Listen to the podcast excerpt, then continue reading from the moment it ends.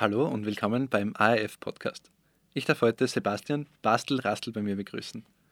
Er kommt aus einer durch und durch musikalischen Familie und ist diesem Weg auch Umwegen auch selbst gefolgt. Er erzählt heute aus dem Leben eines Musikers und auch wie sein Onkel, der Komponist Hermann Markus Pressel, auf seine Arbeit Einfluss genommen hat.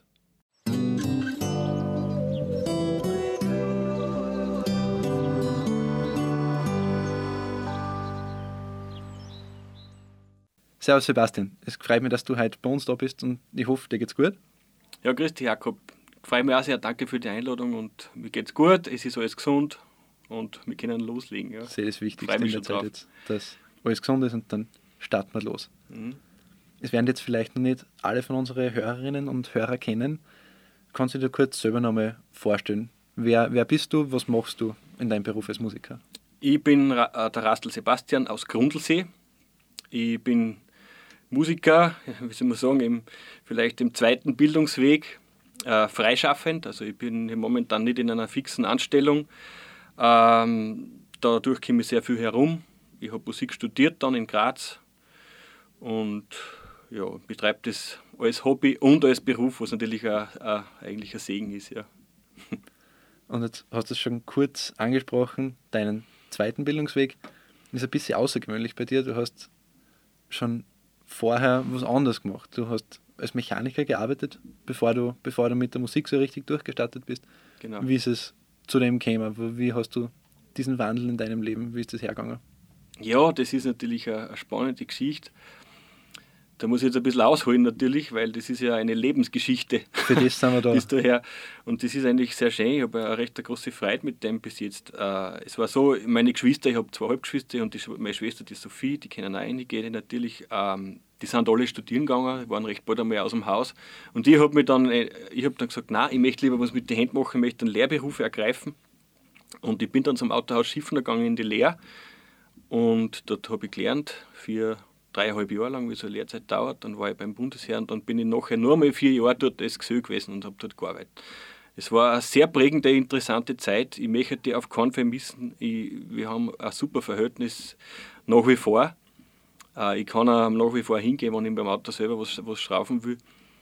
Äh, und dann, ja, in der Zeit, wie ich dort gearbeitet habe, hat halt auch das Musikantendasein immer, ist immer intensiver geworden. Das hat dann überhand genommen ich habe mich einfach so interessiert. Ich habe so gerne Musik gemacht und ich habe an einem gewissen Punkt dann gemerkt, das muss ich jetzt wirklich verfolgen. Ich wäre wär mein Leben lang unglücklich, wenn ich das, das nicht zumindest ausprobieren könnte. Ja. Mir ist der, der Kontrabass eigentlich dann sehr ans Herz gewachsen. Als Volksmusikant ist man ja natürlich ja, ähm, gewisse Instrumente gebunden. Irgendwie. Genau, ja.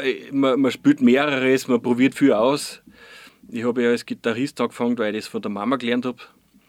So, das war eigentlich autodidaktisch und dann war ich in der, in der Musikschule als Trompetenschüler.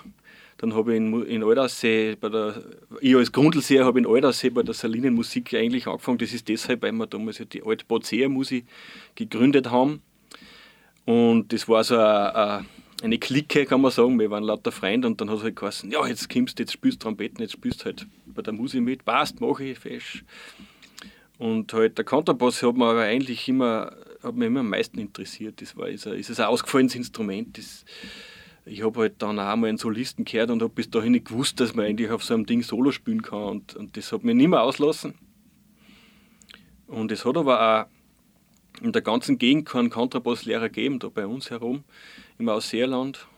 Und dann bin ich halt, wann war das? 2005 im Sommer, bin ich dann nach Graz gegangen. Dort habe ich einen Lehrer gefunden. Ja.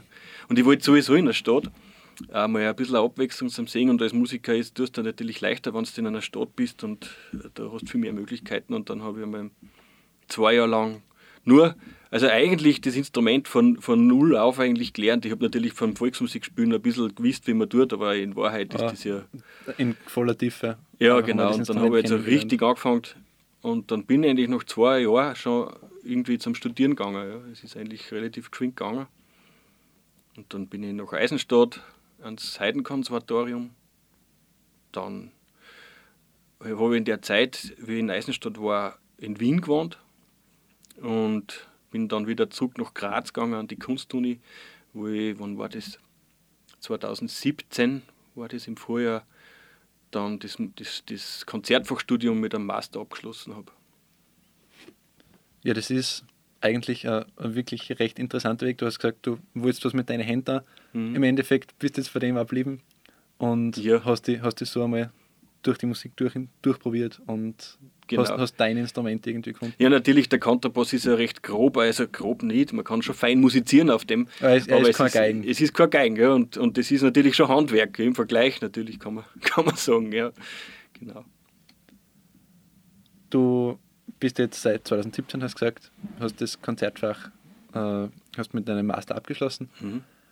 Was machst du jetzt beruflich? Also wie, wie schaut jetzt dein Berufsalltag aus, quasi nach, nach der abgeschlossenen Ausbildung? Wie, wie ist da dein, dein, dein Tagesplan so? Was, was steht da im Programm und wie, wie verbringst du da deine Zeit? Das ist, a, das ist a eine interessante Frage, die auch nicht so mit einem Satz zu erklären ist, weil äh, ich viele verschiedene Sachen mache. Ich bin sehr viel unterwegs, was, was natürlich super ist. Ich sehe viel, äh, mache viele verschiedene Projekte, das war mir immer wichtig. Es ist ja das, ich bin ja Volksmusikant, ich habe ein klassisches Studium absolviert. Äh, und ich bin draufgekommen, wenn du irgendwie realisieren willst in einer freien Szene, dann ist es wichtig, dass, dass man sich breit aufstellt, dass man sich viel anschaut. Dass man vielfältig ist dass und dass, man, dass man mehr bieten kann. Auch. Genau. Ja. Das, das ist auch ein Bedürfnis. Ja. Es ist nicht, das, das, das schafft da keiner an, das, das wirst halt einfach. Du möchtest von, dir, von halt dir aus ja, ja. mehr Kinder, mehr. Genau. Und so schaut halt auch der Alltag aus, der schaut halt so aus, dass er eigentlich nicht existiert, weil er weil es viele verschiedene Sachen gibt. Natürlich jetzt, jetzt in der Zeit, in der wir jetzt gerade sind mit der ganzen Pandemie, es war weniger. Es war zwischendurch es ist wirklich wenig. Es hat sich wieder was ergeben, es entsteht viel was Neues. Und das finde ich auch sehr, sehr gut und spannend. Ja. Ja, du hast jetzt gerade schon angesprochen mit der Pandemie. Auftritte waren ja mhm. de facto, de facto non-existent in der letzten Zeit. Stimmt. Wie, wie macht man das dann, wenn man eigentlich jetzt von der Musik leben will, wenn man, wenn man das als seine Berufung hat? Was, was hast du jetzt für andere Dinge gefunden, die du schon angesprochen hast, statt, statt Auftritten, neben Auftritten? Ja, das ist natürlich einmal eine, eine Zeit, wo man, wo man mal einfach abschalten muss, was natürlich eine Chance ist, weil du überlegst ja, wie, wie macht das jetzt wirklich? Wie, wie kann man das als, als Brotberuf weiterverfolgen? Was, was bringt was, was bringt nichts? Man kann ein bisschen einmal aussortieren. Ja. Das ist einmal ganz, ganz wichtig. Es war das letzte Jahr um die Zeit jetzt, nicht, da haben wir, es war sowieso mal ein Projekt daheim, das Haus umbauen, das haben jetzt natürlich viele Leute gemacht. das haben wir auch da in Grundlsee, das war einmal eine, also eine Gelegenheit, einmal was anderes zu machen, wieder ein bisschen das Handwerk hervorzukehren. Ja. Da haben wir zusammengeholfen. Das war ein schönes Projekt. Dann war im Sommer eh wieder ein bisschen was los. Ja, da haben wir wieder dürfen. Und dann war der Herbst war wieder weniger. Ich muss auch sagen, es, ist, es geht uns eigentlich ganz gut da. In, in Österreich ist, es ist die, die, die Kulturszene doch, ich meine, wir dürfen zwar nicht, sie lassen uns nicht und das, es ist auch schwierig, weil wenn man jetzt ein bisschen in die Zukunft schaut, ob es so leicht geht, dass wenn wir wieder aufsperren, dass halt die Leute auch wieder kommen. Ja. Das, das wird sich alles erweisen es gibt aber schon, es gibt schon finanzielle Unterstützung, die ich auch in Anspruch nehme und das finde ich sehr gut. Ähm, und ich bin, ich bin bei der Styriate in Graz, spiele ich sehr viel, da gibt es Orchester Rekreation und das Styriate ist natürlich sehr mutig. Sie, es gibt ja auch Unterstützungszahlungen und Ausfallszahlungen für solche Betriebe und für Veranstaltungen. Sie, sie nutzen das auch, indem sie einfach produzieren, die Konzerte, die sonst gewesen wären. Die werden, die werden, die werden schon gemacht als Videoproduktion. Gerade gestern war ich wieder, haben wir wieder aufgenommen in Graz in der Helmut-List-Halle ein, ein schönes Programm, ein barockes mit Bach und, und Händel. Äh, wir, haben, wir haben alles fürs Video gemacht, das wird ins, Video, äh, das wird ins Internet gestellt, gibt es auf YouTube. Es gibt dort auch neue Ideen, ein Videoformat überhaupt weiter zu platzieren. Und ich habe eh, ich habe das Glück, dass ich da dabei sein darf und habe eigentlich das ganze Jahr schon fest eigentlich Videos produziert und, und das ist eine schöne Arbeit. Das heißt, du bist jetzt weniger an, an eine Gruppe gebunden, mit der du nur Auftritte machen kannst, sondern du kannst eigentlich recht flexibel, eben durch, durch deinen Bildungsweg unter anderem, mhm. kannst du bei verschiedenen Sachen, wo du dich schon bekannt gemacht hast, auch, äh, kannst mitmachen, mit einsteigen. Genau. Bist so halt natürlich hat man alles, ist der Zeitplan lässt nicht alles zu und man hat natürlich als, als Mensch auch nur begrenzt Ressourcen und Energie und das ist vielleicht eine Sache, die man jetzt da lernt in der, in der Zeit, wo nicht so viel geht, dass man die Momente auch nutzt, wo nichts ist. Ja? Was man sagt, okay, gut, jetzt muss ich ja wirklich ein bisschen kürzer treten, ich muss ja wirklich nicht alles da. Und das ist auch ganz, ganz gesund, ja. Dass man dem Datendrang auch einmal widerstehen kann. Ja, dass richtig. Man, dass man alle was tun muss unbedingt. Dass man was tun muss, ja, genau. du hast im Vorhinein auch schon gesagt, dass du heute noch einen Aufnahmetermin hast, nach unserem, nach unserem Aufnahmetermin jetzt. An was arbeitest du denn gerade? Kannst du da schon was verraten? Was, was entsteht denn? Ja, eine Sache, die, die jetzt irgendwie geworden ist in der, in der letzten Zeit, seit, seit Anfang vom Jahr, war, war die Idee, dass man, dass man selber also mit der Volksmusikpartie Stickeln schreibt. Ja. Also irgendwie ist das ergeben, der, der Loe Georg, mit dem ich sehr viel musiziere, der, der hat mit dem Reich Heri irgendwie gesagt, ja, der hat, nehmt was auf, kommt, schreibt Sachen, kommt ins Studio, nehmt was auf, machen wir das. Und, und das war eigentlich eine super Idee. Es war irgendwie der Startschuss für, ich will jetzt gar nicht verschreien, für vielleicht einer neuen Partie, die sich gerade gründet. Ja. Äh, eine Tanzelmusik mit einer Blechbesetzung. Da haben wir jetzt ein bisschen Sachen geschrieben.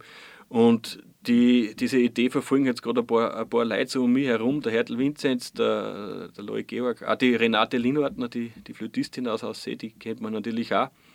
Und wir, wir schreiben, wir nehmen auf und schauen, dass da was wird draus. Und da werden wir heute noch ein bisschen was machen. Ja. Dann sind wir gespannt, was man da, was man da weiter hören wird davon. Mhm. Und jetzt vielleicht einmal auch noch du hast uns Stücke mitgebracht, genau. die, du, die du selber geschrieben hast, die du aufgenommen hast, ja. wo, du, wo du mitgespielt hast. Magst du uns da vielleicht was erzählen? Also ein Stück, das ich jetzt mitgenommen habe, das ist, das ist ein Walzer, den ich damals geschrieben habe. Das war noch in der Zeit in Wien, das heißt in der Arnetgasse. Das ist deshalb, weil ich dort gewohnt habe. Dort ist mir das eingefallen. Und dann habe ich mich da gleich hingesetzt und habe das geschrieben. Und das haben wir mit die Fenstergeige aufgenommen. Das ist ja aus dem bekannten Musikantenpool eine Formation. Und wir haben damals, wann war das, 2015 eine CD gemacht. Und da ist die Stücke drauf. Und das ist eigentlich, finde ich, gelungen. Mir gefällt es immer noch ganz gut, wenn ich das sagen darf. Und das da denke ich ein bisschen sagen. Werden wir da mal kurz reinhören. Mhm.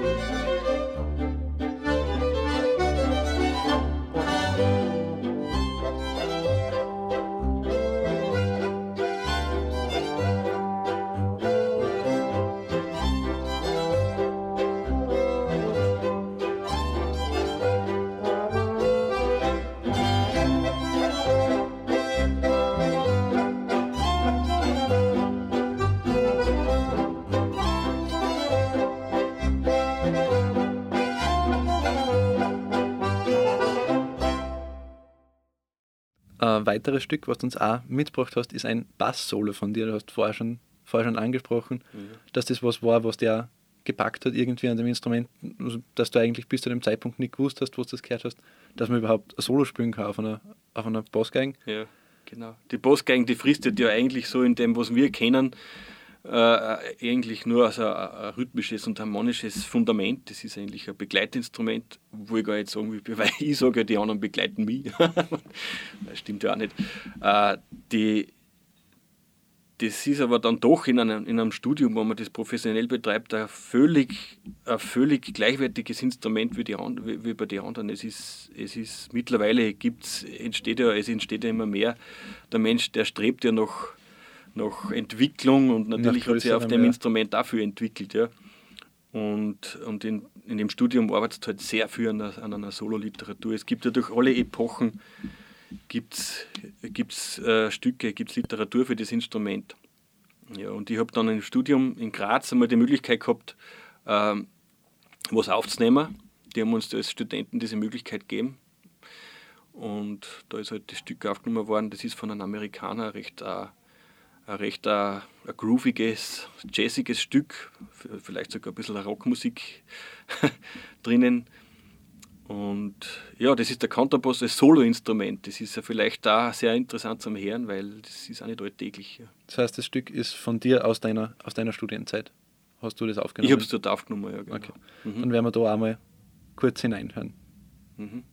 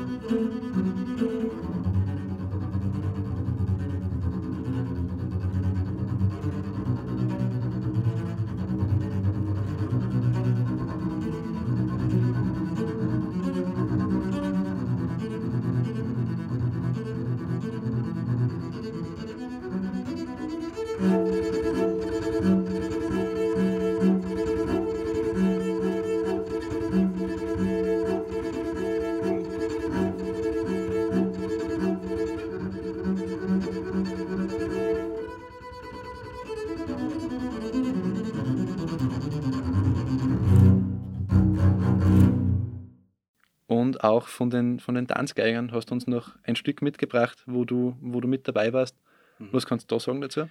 Die Tanzgeiger, ja, das ist eigentlich eine sehr, eine sehr bekannte alpenländische Tanzkapelle. Ja, die, so den, der Leiter, der künstlerische Leiter war der Rudi Peach. Der ist leider verstorben letztes Jahr.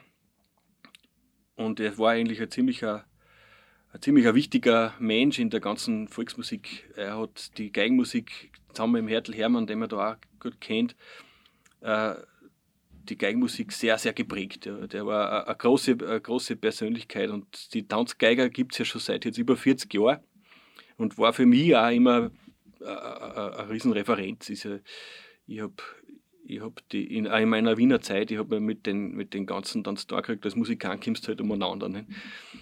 Und der Rudi, den habe ich schon lange kennt. Und dann war halt einmal die Stelle vakant bei den Tanzgängen, weil der, der Hannes Marcin, der, der Bassist, der vorher gespielt hat, hat aus beruflichen Gründen nicht mehr Zeit gehabt. Das ist jetzt wahrscheinlich fünf, sechs Jahre her. Dann ruft mir der Rudi an, ob ich da einsteigen möchte. Das war natürlich für mich eine Riesenehre. Das musst das musst machen. Ja. ja, die Tanzgeiger. Und jetzt, jetzt ist der Rudi leider nicht mehr. Wir machen trotzdem weiter. Die Johanna Kugler ist eingestiegen nach ihm. Wir finden uns gerade neu. Wir arbeiten an einer neuen CD. Ja. Wir haben, äh, das war im Dezember, in Geusern beim Sebastian Bracher, da gibt es ein neues Format, das ist also ein Videostream oder Videoserie, das heißt Spielzimmer 4822, Bad Geusern, die Postleitzahl. Uh, und er nimmt halt dort Musiker auf und stürzt ins Netz. Und wir haben das allererstes mit der Tanzgeige dort aufnehmen dürfen. Und da kommt jetzt ein Ausschnitt von einem Stück, das wir dort im Rahmen dessen aufgenommen haben. Das, ist auch, das, das, das zeigt ein bisschen auch die Arbeit von den Tanzgeiger wieder. Wir spielen ja auch viel Alpenländisches, wir spielen aber auch viel, äh, weil der Rudi eben viel geforscht hat und wir alle sehr interessiert sind in, in, in Musik aus dem äh, internationalen. Also das ist ein Stück aus Ungarn, ja, eigentlich. Und werden wir da auch mal kurz einhören, sind wir gespannt. Ja.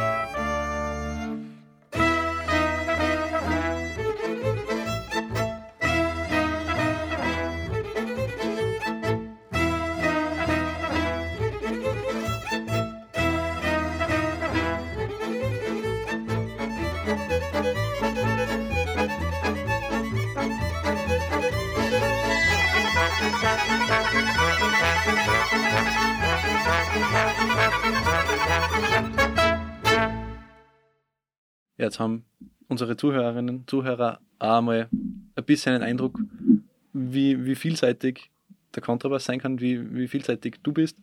Und was jetzt da vielleicht auch noch dazu passt, thematisch geil, ist, du hast, du hast schon angesprochen, du kommst sehr viel mit um.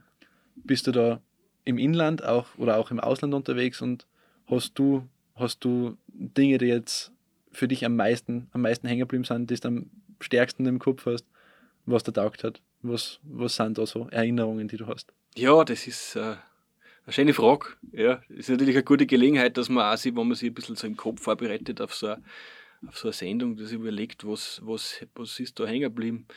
Und ja, es sind viele unterschiedliche Projekte, das stimmt. Ich habe zum Beispiel eine Partie, das, das habe ich gar nicht erzählt noch, das ist auch, wir sind zu fünft, wir machen Kinderkonzerte, wir würden gerne wieder. Das braucht jetzt noch ein bisschen. Äh, das ist der Till erzählt hast das Ganze. Der Till Eulenspiegel, der fährt zu den Kindern und spielt ein Konzert. Und wir, da gibt es einen Till und wir, wir sind den Till sei Band. Und das ist, das ist eine recht eine nette Sache. Und wir waren auch da auch schon unterwegs. Das heißt, äh, wir waren in, in Deutschland, wir waren in, in Istanbul, waren wir schon zweimal. Da haben wir irgendwie Kontakte. Es gibt nämlich dort auch eine österreichische Schule, die St. Georgs Kolleg, und dort haben wir Kontakte hingehabt und da haben wir für die deutschsprachigen Kinder dort Konzerte machen dürfen in Istanbul. Das war eigentlich ein, schön, ein schönes Erlebnis. Und eine Sache, eine Reise, die mir, die mir sehr, sehr hängen geblieben ist, war, war mit den Tanzgeigern, mit dem Rudi noch, das war im Herbst 2018. Äh, es war eine Konzertreise nach, nach Amerika, in die USA. Und da waren wir drei Wochen fast unterwegs. Das war also richtige eine richtige Roadshow. Nein, es war, es war eine kleinere Sache. Wir haben vom, vom Rudi viele Kontakte, die er gehabt. Er hat dort drüben sehr viel geforscht, er hat seine Doktorarbeit dort verfasst. Äh, das ist sehr spannend. Es gibt sehr viele Burgenländer, die da ausgewandert sind, damals noch äh, in die USA. Und dort gibt es halt viel Musik, die dort entstanden ist von den Burgenländern, die wieder zurückgekommen ist nach Österreich, beziehungsweise dorthin. Und das ist ja so ein Austausch. Und wir haben halt die Kontakte dort ein bisschen besucht, ja, unter anderem. Und, und da sind wir viel mal umgekommen. Wir waren in Chicago, wir waren, wir waren in Milwaukee, also diese ganze Gegend um die großen Seen herum, um den, den Lake Michigan. Ja, das, das ist ja sehr spannend. Das, das war ja irrsinnig eindrucksvoll. Und dann sind wir halt gefahren mit dem Auto weit bis nach Missouri dann sind wir noch geflogen bis um nach Kalifornien, in Santa Barbara waren wir, wir waren in, in Albuquerque, das kennt man vielleicht aus der Breaking Bad Serie, das ist dort draht worden. Und haben viele Sachen gesehen, die du als Tourist eigentlich gar nicht einmal auf die Idee kommen würdest. Ja, also, das war sehr, sehr spannend. Das, also an das will ich mich schon lange erinnern. Und jetzt, damit wir wieder eine Überleitung haben von, vom, vom Internationalen, vom Großen, zurück zu uns ins Kleine. und zu unseren fünf Fragen, die natürlich bei Korn Podcast vom AF füllen dürfen, die wir alle unsere Studiogäste stellen, will wir auch von dir gern Antworten haben. Nämlich zum Beispiel, was dein Lieblingsfrühstück ist. Mein Lieblingsfrühstück. Ja, ja, wie du schon vorher gesagt hast, es ist sehr viel los. Ja. Es ist äh, Alltag, ist eigentlich nicht so, nicht so da. Es ist nicht jeder Tag gleich und nicht jedes Frühstück gleich. Aber was ich unbedingt gern brauche, ist ein schwarzer starker Kaffee. Ja. Äh, ohne alles. Für einen guten Start. ja, ja, das, das ist so, meine, meine Lebensgefährtin ist eine Serbin und ich habe dort die Liebe zu diesem Kaffee entdeckt. Das ist so, man darf es ja den Serben gar nicht sagen, das ist wie der türkische Kaffee, das ist dort eigentlich hängen geblieben. Und das ist so ein aufgebrühter Kaffee, wo der Sotz unten noch bleibt. Der Sotz, das heißt übrigens in Serbien auch Sotz. dort gibt es halt interessanterweise sehr viel sehr viele Wörter, die in unserem Dialekt wieder zum Finden sind. Ja. Aber ich will nicht abschweifen. Also ein schwarzer Kaffee ist das Zentrum eines guten, gelungenen Frühstücks. Für dich, und, okay. und halt dann, wenn ich noch was, wenn es recht früh ist, und dann bringe ich eigentlich noch gar nichts so wie gern ein Semmel mit einer Marmelade und, und a, ein Frühstücksei. Und wenn es ein bisschen länger dauern darf, dann tue ich schon gern aus, aus, ausladend brunchen, frühstücken. Das also alles, was sich mit einem schwarzen Kaffee gut kombinieren lässt. Es lässt sich mit einem schwarzen gesehen. Kaffee in der Früh alles gut kombinieren, bin ich drauf gekommen. Dann, was macht überhaupt abgesehen vom, vom schwarzen Kaffee in der Früh einen gelungenen Tag für dich aus? Was, was muss passieren, damit du am Abend sagst, das war jetzt ein, ein richtig guter Tag? Ja, das ist eine gute Frage. Ja. Also, so, wie, so wie halt, man ist zufrieden, wenn man in, in der Früh sich was vorgenommen hat und am Abend kommst, siehst, dass du es geschafft hast. Ja. Und das kann alles Mögliche betreffen, wenn ich, wenn ich mich gut vorbereitet habe beim Üben äh, auf ein Projekt zum Beispiel hin und ich merke, da habe ich einen Fortschritt gemacht. Dann habe ich vielleicht sogar noch ein bisschen Sport gemacht, habe gut gegessen und, und habe Zeit gehabt für, für, fürs Schreiben vielleicht und einen anderen Tag, wo du zum Beispiel wieder ein bisschen was arbeitest, wo wo du ein Ergebnis siehst, das ist natürlich als Musiker, hast natürlich, das ist sehr flüchtig, ja? du spürst, das ist weg, das ist für einen Moment, aber, aber da ist natürlich jetzt, jetzt schlagt das Handwerk wieder durch, wenn du was gemacht hast mit den Händen, was du am Abend das anschauen kannst, ja? dann ist das auch ein sehr, ein sehr schönes Gefühl am Schluss vom Tag. Ja. Zur dritten Frage. Du kannst einen Tag sein, was du willst. Was, was würdest du wählen? Was wärst du gerne für einen Tag? Ja, was wäre ich gern? Das ist interessant, sich über das Gedanken zu machen. Ja. Eigentlich wäre ich gerne ein Kind wieder. Ja, weil, wie soll ich sagen, wir haben ja da in Grundlsee eine super schöne Kindheit verlebt. Ja. Und jetzt, wenn man so viel unterwegs ist, wünscht man sich ja diese Ruhe doch, doch wieder mal an einem Ort zu sein. Äh, und als Kind ist alles neu. Ja, du, die Welt ist nur so groß. Weil es ist irgendwie interessant und aufregend. Weihnachten und Ostern hat nur so einen Zauber.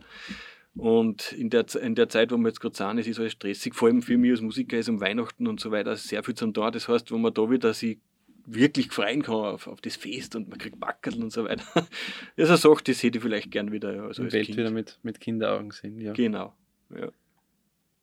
Und, und noch was anderes, nämlich was bringt dich zum Lachen? Wo musst du, wo musst du herzlich lachen, wenn das passiert, wenn wer einen Schmäh macht? Oder was, was bringt dich zum Lachen?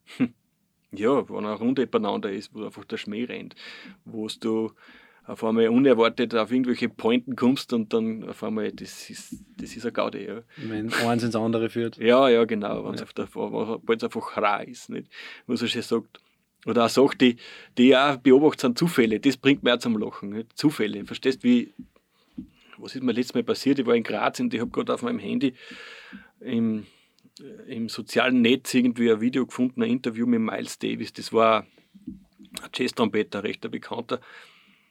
Das war, ich habe das noch nie gesehen, aus dem 1986 ein Interview mit Miles Davis. Wow, spannend.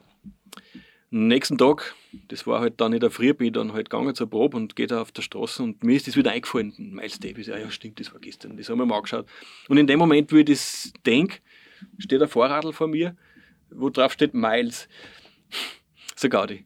Und, und solche Sachen, die passieren halt und, und für das habe ich vielleicht ein bisschen ein Auge, das, das, das fällt mir halt einfach auf, das ist, das ist lustig. Oder ein anderes Mal habe ich am Dienstplan, war in Linz, war ja in Linz in, im Bruckner Orchester, da war da habe ich im Dienstplan gehabt, eine Symphonie von Camille Saint-Saëns, die dritte Symphonie. Ja, ich denke mal, das habe ich noch nie gehört, das Stück. Was ist das? Dreh den Radio auf und dann spülst du das. Ja. das ist ja eigenartig und das, da kann ich auch wirklich herzlich lachen, wenn sowas passiert. Ja. Und unsere fünfte Frage bringt uns zur Frage nach deinem Lieblingsort im Ausseeland Salzkammergut. Wo bist du am liebsten? Hm. Ja, daheim in Grundlsee auf dem Balkon zum Beispiel. Bin vielleicht ein bisschen ein Heimrehrer, aber das darf man auch sein, wenn man, wenn man viel unterwegs ist. Also in Grundlsee, wenn ich dort in der Früh aufstehe, mir am Balkon stehe und schaue, denke ich mir, ja, es ist schon schön, dass man das haben darf.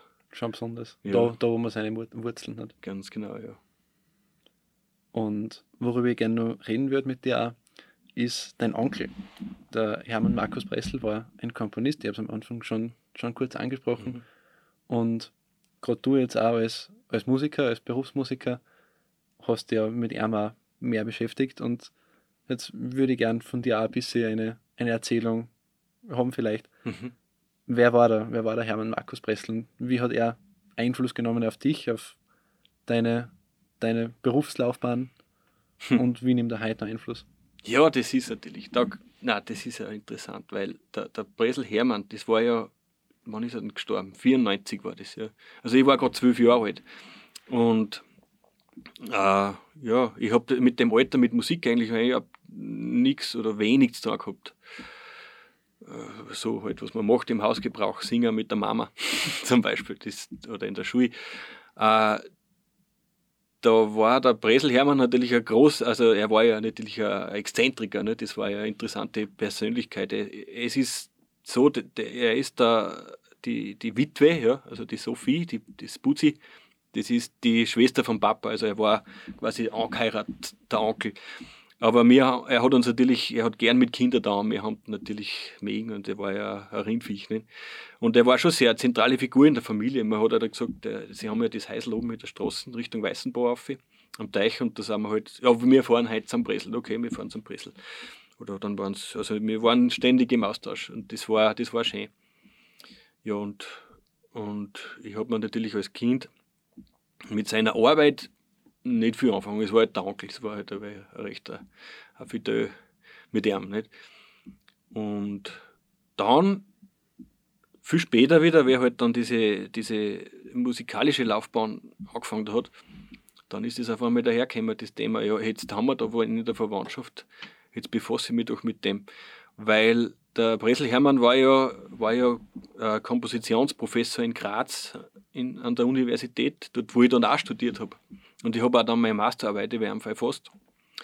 Und da bin ich, dann habe ich dort natürlich offene Türen eingerannt. Das war ja äh, viel für seine, für seine ehemaligen Studenten, sind ja dort jetzt Lehrer. Und, und das ist ja ein super, ein super Platz, dass man über, über das recherchiert. Es gibt ein Archiv, wo seine Musik liegt. Äh, es gibt viele, die, die noch lebhaft in Erinnerung einmal als Lehrer haben und dann, dann kannst du dort aus dem Vollen schöpfen. Das war im Studium auch, auch sehr, sehr spannend. Ja. Genau du hast uns jetzt auch zwei Stücke mitgebracht. Vielleicht, vielleicht kannst du uns da noch was sagen dazu, weil es ist ja jetzt vielleicht, wenn man mal, wenn man mal eine hört, nicht das, was man jetzt alltäglich sich unter Musik vorstellen würde. Was, warum, warum ist das besonders? Was ist da der Hintergrund dazu, zu den Stücke? Die Stücke, ja, das ist natürlich eine Musik, die nicht sehr alltäglich ist. Es ist sehr progressiv, muss man sagen. Also es ist für, es ist, man braucht als Hörer schon ein gewisses, das ist halt in der neuen Musik, wie man so sagt, in der in der neuen ernsten Musik ist es ja, ist es ja oft so, dass die Musik ja selber einen, eigentlich einen Beipacktext braucht. Ja. Man, dass man sich wirklich darauf einlässt, man, man, soll sie, man, man müsste sich wirklich befassen damit. Ja. Ähm, der Hermann, ich muss jetzt da ein bisschen erzählen, was er gemacht hat. Ja. Äh, er war, er war er war Geiger, er, hat, er, er war Musikschuldirektor in, in Bad Aussee zwischen 1964 und 1966. Äh, der Franz Reichhold hat ja in der Sendung, wie wir, wie wir gehört haben, hat er dann von ihm den Job als Musikschuldirektor übernommen und den 30 Jahre lang gehabt. Das ist eigentlich eine, eine schöne Anknüpfung. Der, der, der, der Bresel Hermann war Musikschuldirektor, ist dann, hat dann einen, einen, einen Lehrauftrag übernommen in Afghanistan, in Kabul, ist dort hingezogen für vier, fünf Jahre, das war so Ende der 60er, also ab 66 war es, genau, ist er hingegangen als Geigenlehrer und das ist dann weitergegangen. Er hat dann auf einmal angefangen zum Forschen, die, die Volksmusik dort, die, die Hirtenmusik ist um und um gefahren, hat das, hat das alles aufgenommen auf Tonbändern. Das ist eine sehr spannende Arbeit, weil das, das ist ja in Afghanistan viel passiert. In der Zwischenzeit, wie man weiß, es war viel los dort das, und es ist, man kann davon ausgehen, dass viel von der Musik, die er gesammelt hat, gar nicht mehr existiert. Ja. Ja. Und da gibt es jetzt ein Archiv in Wien, wo das noch immer, noch immer da ist. Und er hat dort eben in Kontakt mit dieser Musik sehr viel Inspiration gefunden und hat das irgendwie probiert, auch dann, wie er wieder zurückgegangen ist, irgendwie zum Verbinden mit einer, mit einer abendländischen Musik, die wir da pflegen. Ja. Und es ist was entstanden, irgendwie ist er draufgekommen in seinem ganzen Wirken, ja, das, dass er, er hat irgendwie so ein Credo gehabt, das ist das heilige Nichts. Ja. Er wollte irgendwie schauen, das heilige Nichts, heißt das er wollte das Nichts vertonen. Ja. Wie machst du, wie wirst du nichts musikalisch darstellen?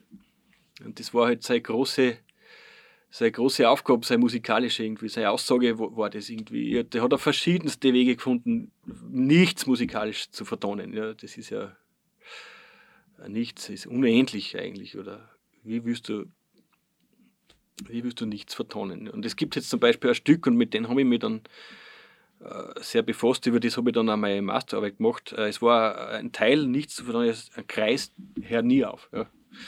Und da hat er Stücke geschrieben, die sind auf einem Gestör aufgespannt. Das ist also Papierschleifen, die ist im Kreis. Jetzt, jetzt deite ich gerade ein bisschen herunter im Studio, man sieht es jetzt wahrscheinlich nicht. Äh, das wird mit einem Vorradlpedal betrieben und die Musiker, da gibt es verschiedene Besetzungen, die sind schon fixiert irgendwie. Die Musiker stehen im Kreis und spielen gerade das, was vorbeifährt. Ja. Und du kannst dir alles dann schon zum Teil irgendwie aussuchen, die Zeile, wo du jetzt gerade spielen willst, ob oberhalb, unterhalb. Äh, es sind solche kleinen Motive da, die spielst, dann, dann taucht das Motiv wieder woanders auf, weil der andere Musiker das gerade spielt zum Beispiel. Nicht? Dann ergeben sie aus Zufall, weil es gerade so ist, wie es gerade ist, wie es gerade daherkommt, dass sie, dass sie Töne, dass sie, dass sie Akkorde bilden, die, die auf einmal schön miteinander klingen.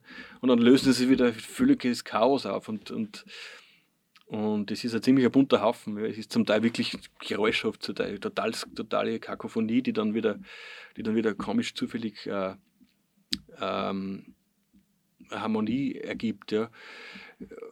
Und ja, ja, witzig. Und beim, beim Spülen, das ist auch recht eine Gaudi. Bin beim, beim, beim Nachhören dann eigentlich draufgekommen, ja, ah, interessant, das ist auch eine Art Meditation. Du vergisst die Zeit, wenn du dich darauf einlässt. Ja.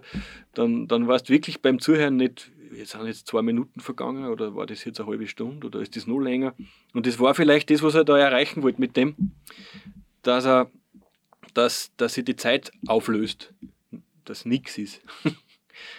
genau. Ein anderes Stück, was ich dann vielleicht mit, was wir vielleicht da hören wollen, das ist die Asralda. Das ist ein Stück für, für Singstimmen. Das ist auch ein anderer Ansatz von, von dieser, von dieser Nichtsvertonung. Er hat irgendwie probiert, die, die, das ist eigentlich ein sehr bekanntes Stück, das ist das bekannteste, was man eigentlich von ihm kennt. Das taucht immer wieder auf in einem Zusammenhang. Äh, es, es setzt eine Stimme ein, es kommt dann irgendwann eine zweite dazu und die singen alle denselben, dieselbe Figur in einer unterschiedlichen Stimmlage. Und so klingt es halt dann auch, es reibt sich, es wird harmonisch, es, es, es ist auch wieder so eine ähnliche Idee und schreitet ewig lang fort und hört eigentlich äh, theoretisch nie auf. An irgendeinem Punkt muss man halt dann aufhören, weil die Schallplatten dann also, aus ist. genau. Ja, dann werden wir da mal kurz einhören in das Stück Asralda.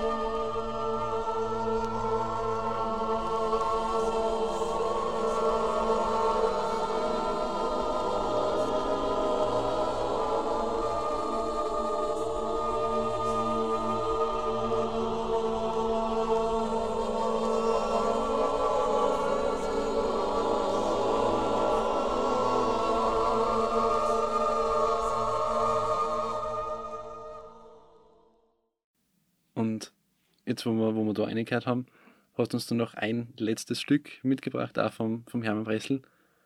Was kannst du da noch sagen dazu? Es ist ein bisschen ein, ein schwereres Stück, ein Heavy Metal. genau. Du, Heavy Metal war die, war, das war damals im, im 12er Jahr. Wir haben im Kaiserlichen Stall in Grundlsee haben wir, haben wir eine Ausstellung gemacht. Der, der, der, der Bresel Wendelin, sein Sohn und der Ali, äh, die, haben, die sind ja Künstler beide der, der Wendel hat, hat seine Sachen ausgestellt und der Bresel Hermann war ja auch ein sehr begnadeter Maler und, und überhaupt so ein bildender Künstler. Also das war ja, er war ja Gesamt, ein Gesamtkünstler, das, das war ja interessant. Musik war ja nur ein Teilaspekt von seinem, von seinem Schaffen. Dort hat es eine Ausstellung gegeben und wir haben im Zuge dieser, dieser Ausstellungseröffnung eben dieses Ronde, dieses, von, von dem ich gerade zuerst erzählt habe, das Stück gespielt. Das war da eben der, der Loe Georg und der Sigi Mühlbauer am Schlagwerk. Das ist ein, ein sehr guter Freund, ein, ein, super, ein super Schlagzeuger, der hat sich irrsinnig reingehaut, der hat sich da super vorbereitet auf das Ganze. Und wir, haben, wir haben gesagt, ja, jetzt machen wir eine, eine Vernissage Musik, ja, und nämlich ungewöhnlich, weil das ist ja ein Stück, das nie anfängt und nie aufhört. Das ist ja unendlich. Nicht? Jetzt haben wir gesagt, ja gut, wenn wir, sobald wir hinten beim Staffel die ersten Sägen, die aufgehen, da fangen wir zum Spielen an. Nicht? Und dann haben wir gespielt, es hat angefangen und viele Leute haben sich ja gar nicht auskennt. Die haben glaubt, wir proben noch, weil das war ja ungewohnt. Nicht? Ja, und haben auf einmal ja zum Teil reden angefangen mit uns. wir haben nicht gesagt, wir, wir waren ja schon in der Performance. Nicht? Und das ist halt gegangen und gegangen, ein paar haben es kapiert. Es war, es war, es war, das gehört ja auch dazu, nicht? dass man die Leute ein bisschen verwirrt. Das war ja auch dem Hermann seine Idee. Und genau, das ist dieses Stück, das ich halt auch mitgebracht habe. Das ist ein, es ist ein Mitschnitt, ein, ein bisschen äh, ja, von der Qualität her nicht. Aber es, wir haben es halt auch für uns dokumentiert und dass man mal ein bisschen einen Eindruck kriegt, wie das war. Wir werden uns das auch noch kurz anhören, mhm. um ein bisschen mehr Einblick in das musikalische Nichts zu kriegen. Genau.